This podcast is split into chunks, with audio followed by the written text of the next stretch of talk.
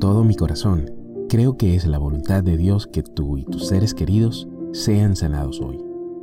Si necesitas sanidad en tu cuerpo, en tus emociones, en tus finanzas, en tu familia o en algún otra área de tu vida, la palabra de Dios es clara.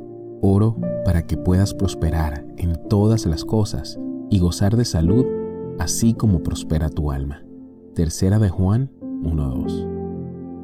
El Señor nunca tuvo la intención de que sus hijos se enfermaran o incluso que murieran. Él nos hizo perfectos, sin pecado, sin enfermedad, sin un cuerpo que tuviera que experimentar la muerte y la descomposición. Pero todo cambió cuando Adán y Eva pecaron.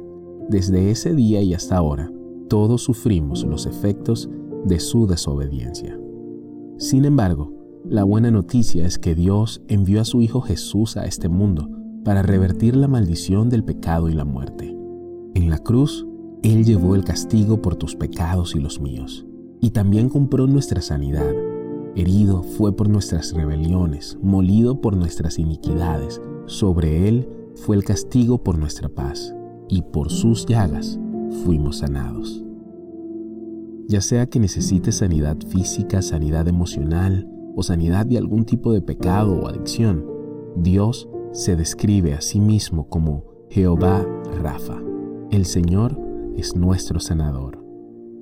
Después de cruzar el Mar Rojo, la gente estuvo sin agua dulce durante tres días, un tiempo bastante largo, y tenían sed.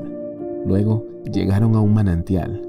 Seguro pensaron, maravilloso, pero su alegría pronto se convirtió en dolor. Descubrieron que el agua no era apta para beber, por lo que le dieron al manantial el nombre Mara, que significa amargo en hebreo. Entonces Moisés hizo lo que tú y yo hubiéramos hecho. Oró y Dios le dijo que arrojara un trozo de madera al agua. La echó al agua y el agua se volvió dulce. Entonces Dios habló. Él dijo, si escuchas atentamente la voz del Señor tu Dios y haces lo recto ante sus ojos, si prestas atención a sus mandamientos y guardas todas sus leyes, ninguna enfermedad de las que envié a Egipto te enviaré a ti, porque yo soy el Señor, tu sanador.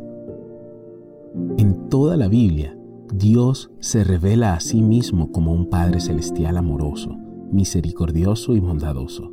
Jesús dijo, si ustedes siendo malos saben dar buenos regalos a sus hijos, cuánto más nuestro Padre que está en los cielos dará cosas buenas a los que le pidan.